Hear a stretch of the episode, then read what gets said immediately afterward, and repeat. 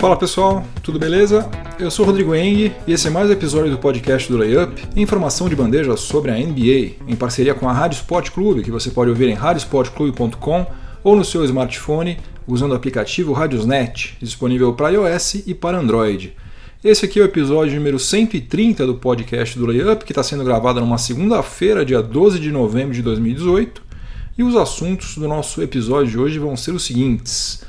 No primeiro período, vou fazer aquele tradicional resumão do cenário da NBA, com os destaques na parte de cima e na parte de baixo das tabelas das conferências leste e oeste. Vou falar sobre os líderes das principais estatísticas coletivas e individuais, com destaque para a escorregada que o Boston Celtics deu, caindo para a sexta colocação na Conferência Leste, após vencer apenas uma das cinco partidas que fez na sua road trip. No segundo período, vou falar sobre o Jimmy Butler, que finalmente conseguiu o que ele tanto queria. Né? Ele foi negociado pelo Minnesota Timberwolves e vai se juntar ao elenco do Philadelphia 76ers, que hoje em dia é o terceiro colocado no leste e deve evoluir ainda mais com a chegada do Jimmy Butler. Eu vou analisar como essa negociação deve repercutir tanto no Wolves quanto no Sixers.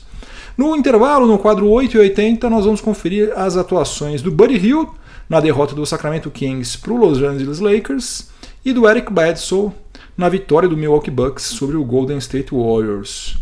No terceiro período, o assunto vai ser o Carmelo Anthony, porque ao que tudo indica, o projeto Melo lá em Houston, lá no, no, no, Texas, já acabou. Já viram que não deu certo. Ele não foi relacionado para os dois últimos jogos e há informações confiáveis de que ele não vai voltar a entrar em quadra mais com a camisa do Houston Rockets. E no quarto e último período, eu vou falar sobre o Los Angeles Clippers, que sem alarde, sem nenhuma estrela no elenco, está fazendo uma campanha positiva e ocupando a sexta colocação na disputadíssima Conferência Oeste. Então chega de delongas, vamos ao que interessa, o podcast do Layup está no ar.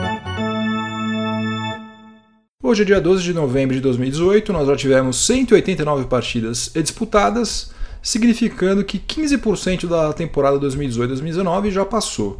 E a situação é a seguinte: no leste, temos o Toronto Raptors liderando com 12 vitórias, apenas uma derrota, seguido pelo Milwaukee Bucks, que tem 10 vitórias e 3 derrotas, e o Philadelphia 76ers com 8 vitórias e 6 derrotas.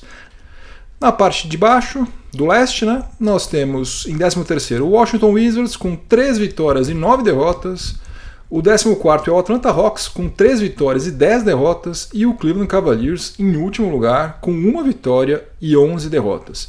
No oeste, o Golden State Warriors lidera com 11 vitórias e 2 derrotas, seguido pelo Portland Trail Blazers com 10 vitórias e 3 derrotas. E o Denver Nuggets com 9 vitórias e 4 derrotas. E os três últimos colocados na Conferência Oeste são o Dallas Mavericks, é, que tem 4 vitórias e 8 derrotas, está em 13º. E em 14º está o Minnesota Timberwolves com 4 vitórias e 9 derrotas. E em último lugar, é, o Phoenix Suns com 2 vitórias e 10 derrotas.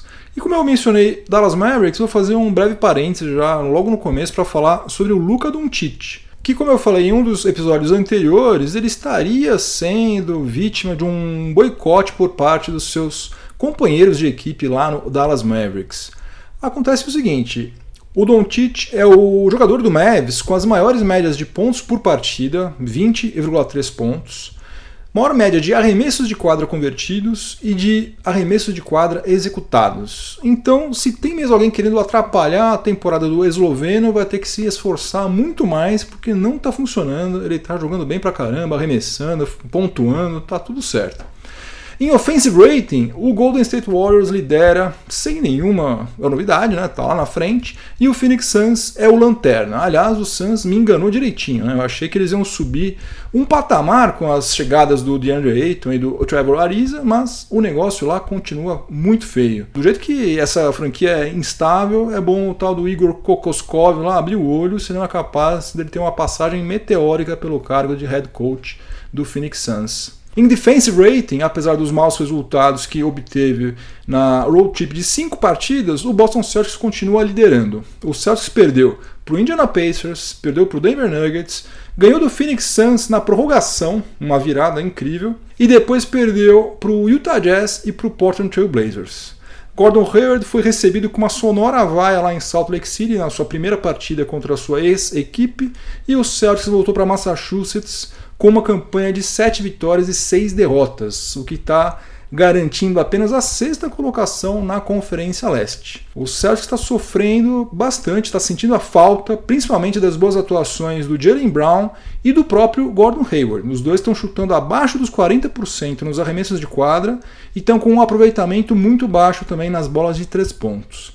A boa notícia para os torcedores do Celtics é que a equipe só vai ter uma outra road trip encardida como essa em março, quando vai daí sim pegar Warriors, pegar Sacramento Kings, Los Angeles Lakers e Los Angeles Clippers, tudo na Califórnia. Quanto aos líderes individuais, destaque para o Hassan Whiteside do Miami Heat, que assumiu a liderança em bloqueios, está com média de 3,5 bloqueios por partida. Destaque também para o Paul George do Oklahoma City Thunder, que passou a ser o líder em roubos de bola, está com média de 2,8 roubos de bola por partida. E para o Malcolm Brogdon, homem de backcourt lá do Milwaukee Bucks, que já cobrou 25 lances livres e ainda não desperdiçou nenhum. Aliás, vamos abrir os nossos olhos para a atuação do Malcolm Brogdon nessa temporada, porque ele está com um aproveitamento de 50,7% em arremessos de quadra, está com 40% nos três pontos e, como eu já falei, está com 100% nos lances livres. Ou seja, hoje o Malcolm Brogdon entraria para aquele grupo seleto do 50-40-90. O que, que é o grupo do 50-40-90 para quem não sabe? É o seguinte: são os jogadores que conseguiram registrar 50% de aproveitamento em arremessos de quadra, pelo menos é, 40% de aproveitamento nos arremessos de fora do perímetro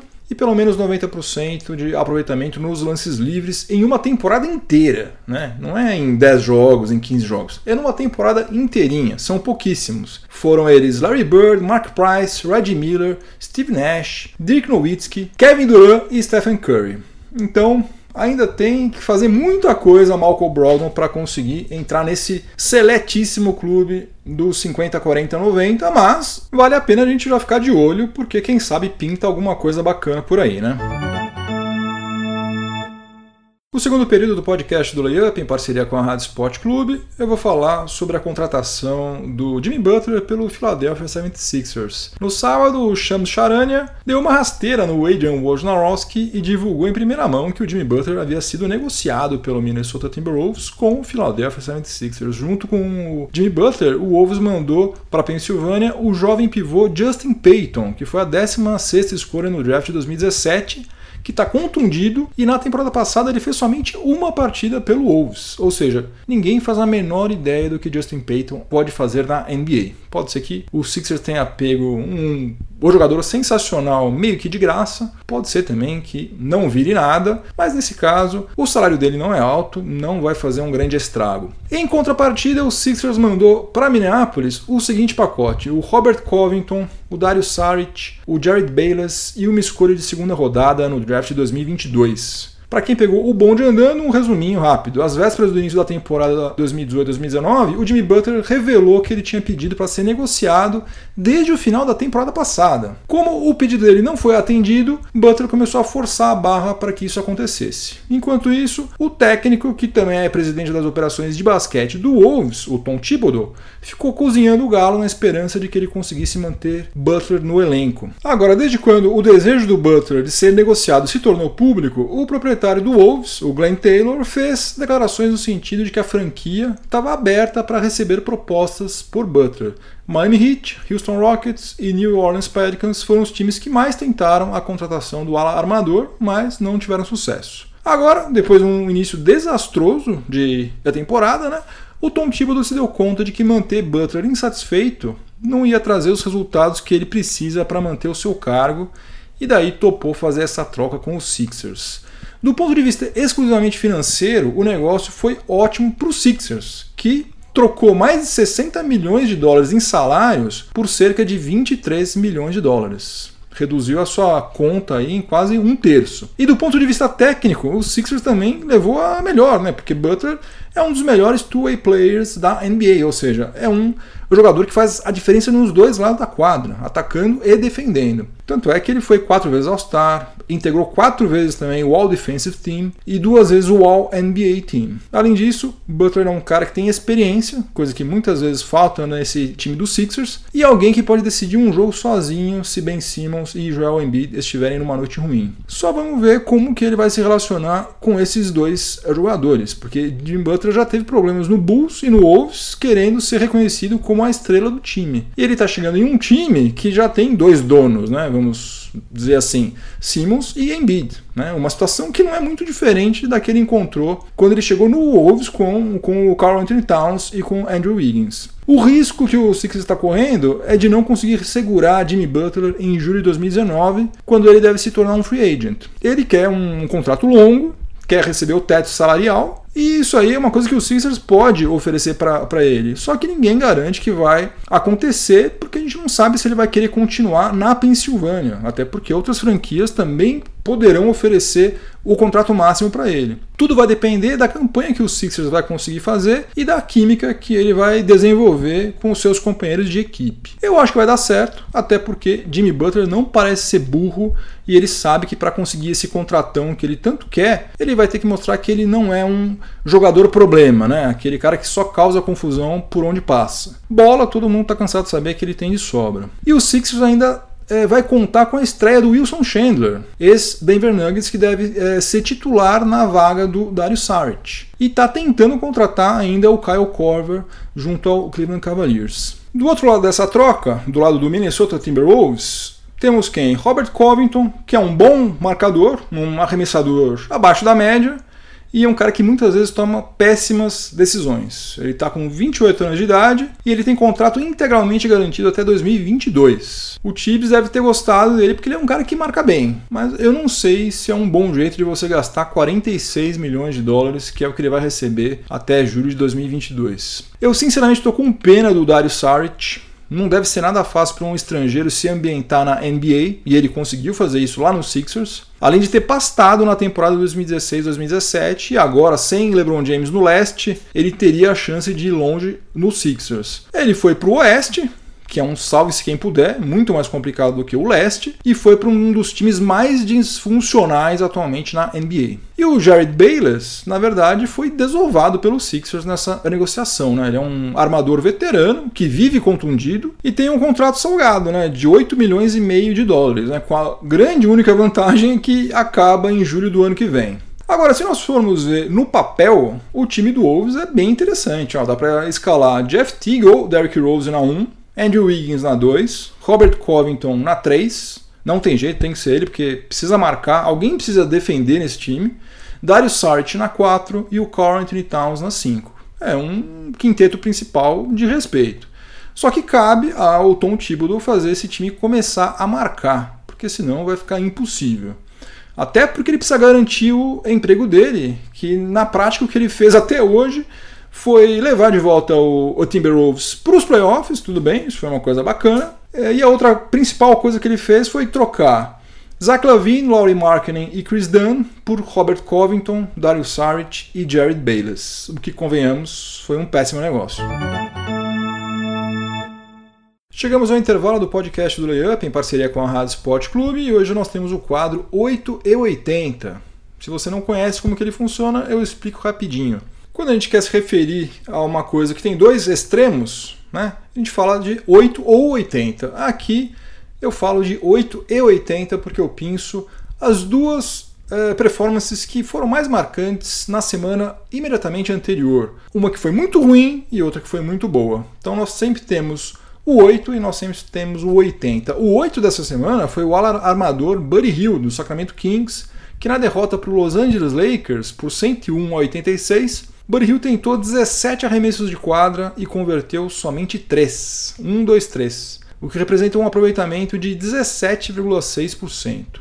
O único jogador nessa partida que arremessou mais do que o Buddy Hill foi o LeBron James. Só que LeBron James converteu 10 de 18, né, o que já explica a derrota do Sacramento Kings. Eu já falei sobre isso outras vezes, mas eu vou repetir porque eu acho que vale a pena. Né? Depois que o cara chutou 10 bolas e meteu só uma, você, sinceramente, acha que é o caso da, do cara continuar arriscando? Eu acho que depois de uma certa altura, o bom senso manda que o cara tem um pingo de autocrítica de reconhecer que está numa noite ruim, né? E começar a passar a bola. Puxa vida, vai chutar quantas vezes? Um monte de gente diz que, ah, não, o cara continua chutando, porque daí ele mostra que ele tem personalidade. Que personalidade? Você está comprometendo todo o seu time, você está chamando os seus outros colegas de equipe de inúteis, né? Porque você prefere chutar errando tudo do que passar a bola. Caramba! O Nemanja Bielica, que não estava também muito bem nesse jogo, mas tem sido o principal diferencial do Kings nessa temporada, ele teve oportunidade de fazer apenas seis arremessos de quadra, quase um terço das tijoladas do Buddy Hill. Né? Será que se ele não tivesse passado, sei lá, mais umas seis bolas para o Nemanja Bjelica, não teria sido melhor? Eu acho que teria. Já o 80 dessa semana também aconteceu na Califórnia, na vitória do Milwaukee Bucks sobre o Golden State Warriors por 134 a 111. O armador Eric Bledsoe foi o cestinha da partida e foi extremamente eficiente, porque ele converteu 10 dos 12 arremessos de quadra que ele fez produzindo 26 pontos em 26 minutos de quadra. Aliás, o Bucks está fazendo seu melhor início de temporada desde 1992-93.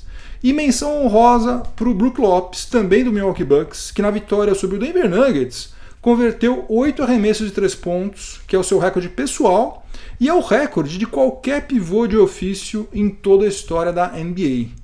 Eu falo de ofício porque Channing Fry converteu 9 pelo Phoenix Suns em 2011, mas naquela, naquela temporada ele atuou como ala pivô. E o Bucks segue sendo a, a franquia que mais arriscou arremessos de 3 pontos, a franquia que mais converteu arremessos de 3 pontos e está em quinto lugar no ranking de aproveitamento nos chutes de fora do perímetro, com 37,6%.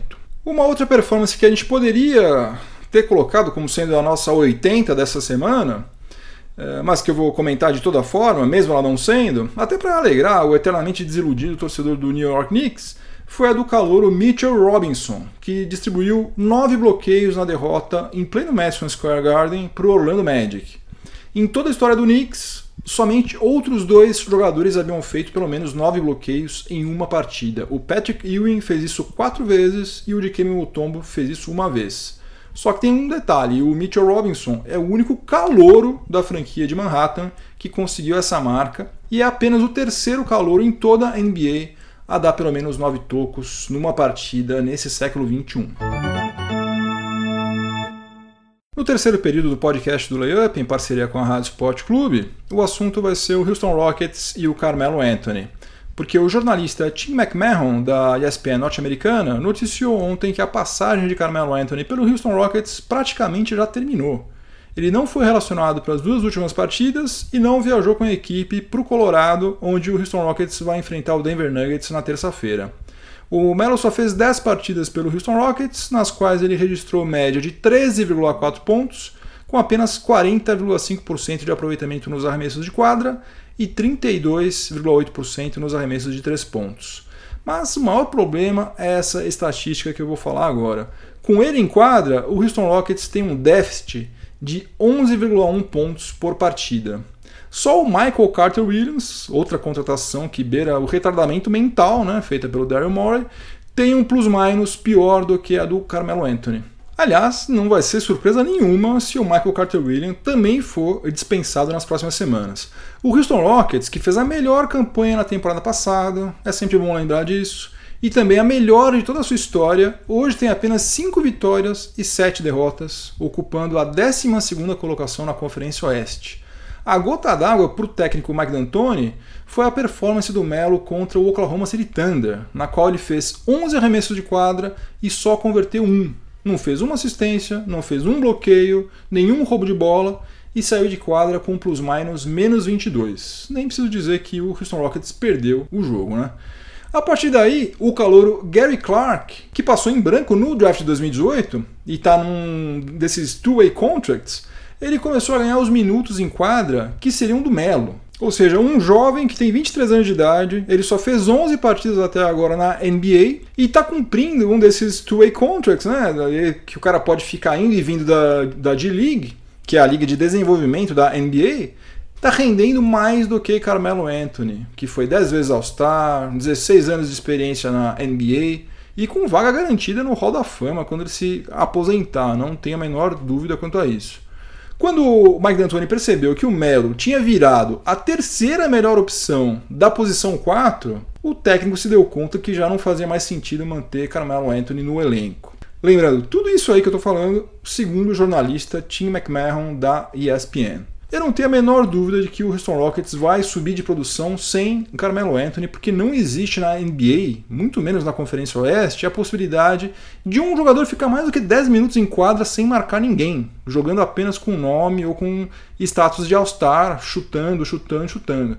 Ele prejudicou demais o Thunder na temporada passada e estava indo pelo mesmo caminho no Houston Rockets. Só espero, como torcedor do Lakers, que Magic Johnson não tenha a brilhante ideia de contratar Carmelo Anthony, nem que LeBron James queira fazer lobby para ter ele no Lakers, né? Afinal de contas, eles são parças, né? Passam férias juntos, aquela coisa toda. E você já deve ter notado isso, mas eu faço questão de ressaltar. O assistente Jeff Bisderick, que foi o estrategista da defesa do Houston Rockets nas últimas duas temporadas, se aposentou repentinamente logo depois que foi anunciada a contratação do Carmelo Anthony. E logo depois que foi anunciada a volta do Jeff Bisderick, recentemente, Carmelo Anthony começou a ser deixado de lado pelo Mike D'Antoni. Outra coisa, Nene Hilário, que já fez críticas à falta de empenho do Carmelo Anthony na defesa, é, em uma entrevista que você encontra facilmente no YouTube, é, acho que foi feita pelo canal Chua, se eu não me engano, ele ainda não entrou em quadra nessa temporada. Para todos os efeitos, ele está contundido. Mas eu não duvido nada que, por coincidência, com várias aspas, o Nenê sare nos próximos dias logo depois que Carmelo Anthony tiver sido dispensado. Vamos ficar de olho nisso também. No quarto e último período do podcast do Layup, em parceria com a Rádio Sport Clube, eu vou falar sobre o Los Angeles Clippers, que passou por uma das transformações mais radicais que uma franquia pode atravessar num curtíssimo espaço de tempo. No intervalo de praticamente um ano, o elenco perdeu ou se desfez dos seus três principais jogadores. E não estou falando apenas dos melhores jogadores que havia no elenco naquela época, mas estou falando dos três jogadores mais importantes na história da franquia, desde quando ela foi fundada lá em Buffalo, lá no estado de Nova York, passando também pelas seis temporadas em San Diego. Se o Cleveland Cavaliers perdeu o LeBron James e está caminhando a passos largos para fazer a pior temporada de uma franquia na história da NBA, seria natural que o Clippers passasse por uma crise similar depois de ter perdido Chris Paul, Blake Griffin e DeAndre Jordan mas não é isso que está acontecendo. Hoje, no dia 12 de novembro de 2018, o Clippers tem campanha de 7 vitórias e 5 derrotas e ocupa a sexta colocação na complicadíssima Conferência Oeste. Melhor do que isso, o Clippers está mostrando um equilíbrio que a gente pode classificar como sendo sustentável, ou seja, que não parece ser apenas o resultado de uma conjunção de fatores aleatórios, como uma tabela boazinha ou a boa fase de um ou dois jogadores. O Clippers está em sétimo lugar no ranking de Offensive Rating, está em décimo primeiro lugar no ranking de Defensive Rating e é o sétimo colocado em Net Rating, que é justamente o saldo entre Offensive Rating e Defensive Rating. E está fazendo isso aí sem nenhuma estrela no seu elenco, nenhum jogador que já foi All-Star ou que tenha a perspectiva de ser All-Star no curto prazo. Os mais badalados são o Tobias Harris, Danilo Gallinari e o Lou Williams, os três são ótimos jogadores, mas não dá pra gente é, considerá-los franchise players, né? Como seriam um James Harden, um Russell Westbrook, Giannis Antetokounmpo. Não dá, né? Estão num patamar abaixo, sem dúvida nenhuma. E essa campanha que os Los Angeles Clippers tem feito até agora, pelo menos, é mérito, antes de mais nada, dos próprios jogadores, né? Afinal de contas, são eles que ralam é, na quadra todas as noites. Do Doc Rivers, que não sabia mais o que fazer com o trio CP3, Griffin e DJ, e já estava começando a ter a sua capacidade como técnico questionada, mas principalmente do Steve Ballmer, que é o proprietário do Clippers. Ele se recusou a seguir o caminho do tanking, o caminho fácil, né? o caminho tentador do tanking, e está reconstruindo o elenco sem fazer a torcida passar vergonha. Até porque se tem Alguma torcida que não merece mais ter que passar por isso é a do Los Angeles Clippers, que passou décadas no ostracismo sendo sparring da liga inteirinha. Né? E o futuro do Clippers é muito promissor, porque para 2019-2020 a franquia tem cerca de 60 milhões de dólares comprometidos com salários, que é uma quantia baixa. Vai ter uma folga aí de uns outros 50, 60 milhões. Pode tranquilamente contratar dois jogadores de elite e fazer a transição do trio CP3 Griffin DJ para um novo elenco competitivo em tempo recorde e sem sofrimento.